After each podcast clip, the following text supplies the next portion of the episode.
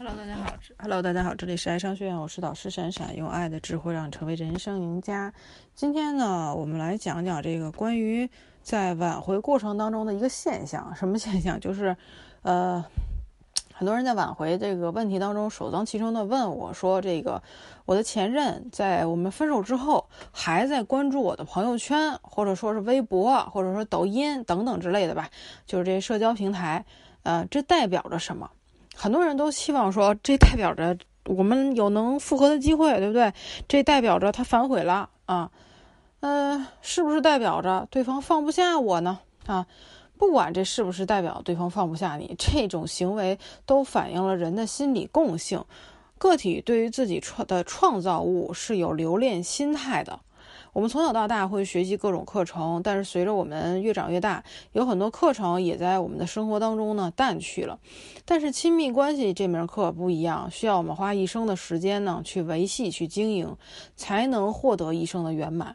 那成长的路上，我们会邂逅不同的人啊，开展一段亲密的关系啊。有人会陪我们经历青春，对吧？有人呢就能陪我们进入家庭，生儿育女。那只有结束一段关系，与一个亲密伴侣告别，才能拥抱下一个人、下一段关系。但是有时候，有的人一旦遇见，就再也不想分开，哎，分开就痛不欲生啊，日思夜想，希望两个人能够再和好如初。那针对说前任分手之后还会关注我朋友圈信息，能不能成功啊挽回人家他有没有后悔这类问题，咱们还得追根溯源啊，追根溯源来说。那咱们说说这个精神分析学派的创始人弗洛伊德，大家都听过这名字。他提出了一个人格理论。那在这个理论当中，他把人的人格心理发分为五个发展期：口欲期、哈刚欲期、初始期、啊潜伏期、青春期。啊，那一个人的这个人格类型，基本在他出生后的十二到三十六个月的时候定型啊。在这个时候，婴儿那么这个往往能够反映出来日后他对待亲密关系的态度，对吧？那么这个，嗯。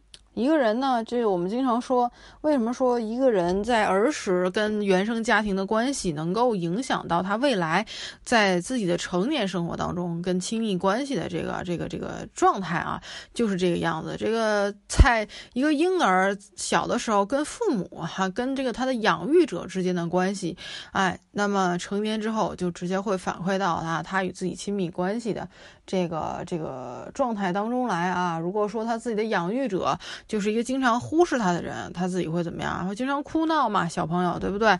或者有的孩子，如果这个自己的养育者经常忽视他啊，他也会渐渐习惯了，就觉得人和之间哈，亲密关系之间，养育者之间是不需要这种亲密互动的。那有些人在成成年之后，跟自己的恋人形成的一种关系，就是比较冷漠、比较淡漠，甚至有所回避的啊。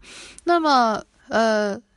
我们的亲密关系走向结束，一定是感情当中的一方或者两个人都感觉到痛啊，这种痛呢，你们又无力解除，就分手了。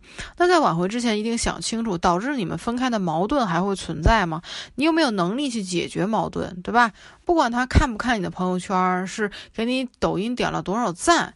对吧？你有没有能力去解决矛盾，是直接影响着你们能否啊复合成功的一个关键因素之一啊。还有你的计划，对方能够接受吗？如果不能够接受，你又要做哪些妥协呢？但，复合不是靠一句简单的“我爱你”，也不是靠他给你朋友圈点了多少赞啊，就能解决之前所有的矛盾。所谓的相爱容易相处难，对方也许还爱着你，对吧？也许还关注着你，但你能不能做到让对方感觉说你是值得被爱的啊？那挽回类似于重新追求啊，那在这个期间，你肯定要为对方付出一些情绪、情感、物质、时间等等方面的价值，并且这样的沉没成本很有可能是血本无归的，因为。这个挽回不是百分之百的呀，你首先意识到感情这件事情就不是百分之百的。不要说这个，很多人在挽回的时候就问老师说，是不是啊？我花时间去挽回他，做自我提升就一定能够挽回？不一定啊。说跟你说百分之百都是骗子呀。对吧？沉没成本就有可能是有风险的。那你能够接受这种最坏的代价吗？当然，这样说并不代表挽回说一定会遭遇这样的结果，对吧？但是我们要做好最坏的心理预期，才不至于到最后啊自己心态崩塌。复合后对感情保持什么样的态度？你期望什么样的结果？我见过很多人来挽回，挽回的时候，挽回成功后完全是两个态度。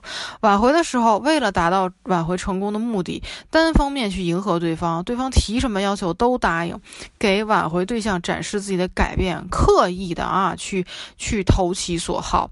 那挽回对象看到挽回者态度不错，调整好自身状态，做出很多的改变，啊，这个他说你他说东，他不敢说西，他说西，他也他也不他不敢说东，对吧？于是同意复合。可是复合之后呢，挽回者又回归到之前的状态，在最后会导致再次分手。一定要。想清楚自己对这段感情抱持什么样的态度，是不希望是不是希望长久的发展呀？期望收获到最终的感情结果是什么呀？复合永远不是你这段亲密关系的终点啊！很多人复合就觉得啊大功告成了，哎呀终于松一口气了。没有，远远不要远远不要以为复合就能松一口气呀！长久的维持才是目标，先搞清楚，然后再来谈行动。你们遇到一个对的人都不容易啊，且行且珍惜啊，对不对？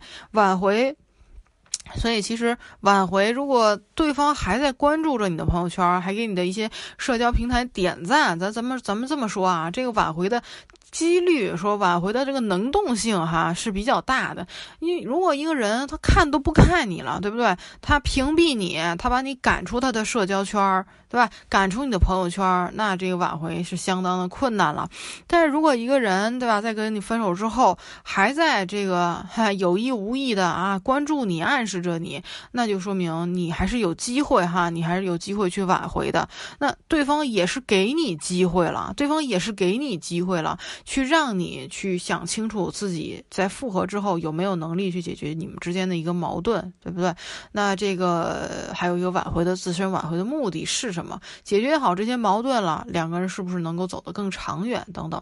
其实这个在这个挽回过程挽回过程当中啊，呃，不是自己这个这个这个呃卖卖好啊啊，随便下一些。自己做不到承诺啊，这个就单纯的只是为了复合而复合，对吧？这个单纯的为了复合去答应很多不平等的条约，只会给自己后面啊造成很多的这个麻烦啊，长久关系反而是更加的它不平衡了。好了，那今天的课就到这里了啊！如果有情感问题的话呢，点击老师的头像，添加关注，把你的情感问题跟老师来说一下啊。嗯，很多人说挽回能不能再再说的这个具体这么怎么做，这么做那么做？我跟你说，所有的情感问题啊，每个阶段都会发生不同的变化，没有一个老师。啊，没有一个老师能够预测得到，说你们一个月之后、两个月之后、三个月之后就一定会发生什么事情，啊，我们这个都是人啊，啊，他我们都是人啊，所以老师可以利用自己的专业的知识、专业的经验去帮助你在不同的时期去挽回对方、追求对方，对不对？但是无法在在现在就预测到说不同的时期你们一定会发生什么什么事情，一定会怎么怎么样，那是不切实际的啊！如果你期望那。这样的一个这个这个这个人来告诉你啊，应该怎么怎么样做，那可能路边的一个算命大仙儿啊，他 更适合你。所以大家首先要摆清啊，摆清呃这个这个这个自己的这个正确的这个恋爱观啊，先扭转自己错误的这种恋爱意识，对不对？然后你才能跟你喜欢的人啊，逐渐走上正轨，好吧？点击老师头像添加关注啊，把你的问题跟老师留言，会给你一对一的咨询你的情感困惑。好，那今天的课就到这里了啊！有问题我们来私聊吧，下节课再见。